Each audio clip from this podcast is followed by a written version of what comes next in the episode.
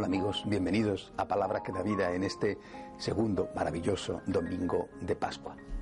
Un domingo en el cual la palabra de Dios, la palabra del Evangelio, nos habla de la paz. Dice así el texto, es del Evangelio de San Juan y dice, al anochecer de aquel día, el día primero de la semana, estaban los discípulos en una casa con las puertas cerradas por miedo a los judíos.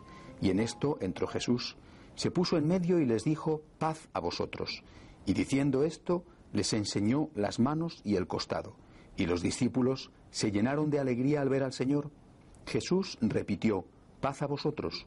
Como el Padre me ha enviado, así también os envío yo. Paz a vosotros. Esa es la palabra que Jesús pronuncia cuando resucitado se aparece a sus discípulos. Paz a vosotros es lo que nos sigue deseando a todos sus discípulos y a todos los hombres de buena voluntad hoy. Pero, pero ¿qué paz? Esa es la primera cuestión que tenemos que aclarar. ¿Qué paz? ¿Qué paz es la que trae Cristo? ¿Es la paz que a veces eh, traen los hombres? No. La paz de Cristo es la paz que se basa en la justicia y en la paz que se basa en el amor y en el perdón. La paz de Cristo no es la paz del miedo, no es la paz que se impone con las armas, es la paz que sale del fondo del corazón, es la paz que precede y que sigue a la vez a las buenas obras. Nosotros tenemos que ser trabajadores de esa paz.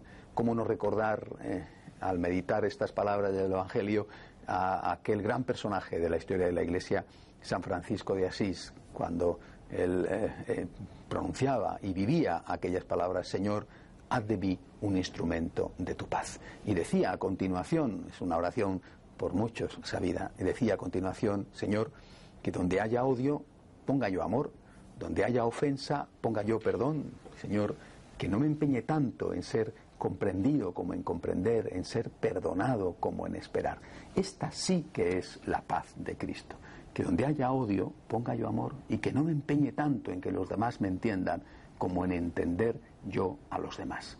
Yo creo que si nosotros somos capaces de hacer la experiencia espiritual del encuentro con Cristo y con Cristo resucitado. Es decir, si nosotros somos capaces de experimentar la paz que Cristo da en nuestro propio corazón, cuando nosotros estamos con el Señor, cuando nosotros tenemos la paz en la conciencia porque estamos con el Señor, porque estamos intentando hacer el bien y evitando el mal, entonces con esa paz en el corazón es cuando podemos y debemos poner paz alrededor nuestro.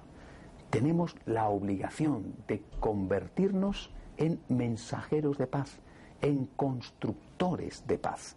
Tanto más obligación cuanto menos paz hay a veces a nuestro alrededor. ¿En cuántos países de la América Latina no hay paz social?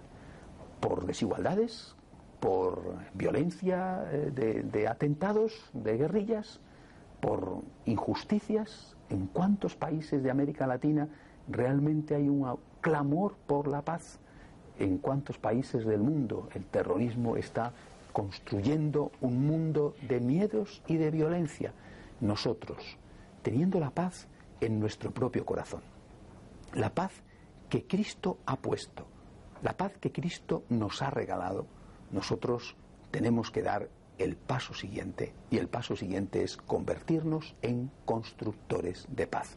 Sabemos de dónde procede la paz. La paz procede del encuentro con Cristo.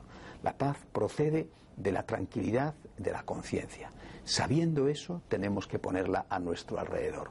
Tenemos que poner la paz en nuestro, en nuestro ambiente, a nuestro alrededor, en nuestro trabajo, la paz en nuestra familia, tenemos que poner la paz en los que viven con nosotros, haciendo aquello que decía San Francisco, donde haya odio, ponga yo la paz, donde haya el rencor, ponga yo el perdón, que yo sea capaz de perdonar y de pedir perdón, que yo sea capaz de preocuparme más por entender que preocuparme porque me entiendan. La paz pasa por nuestras manos si nosotros somos capaces de transmitir a los demás lo que Dios ha puesto en nuestro corazón. Hasta la semana que viene, si Dios quiere.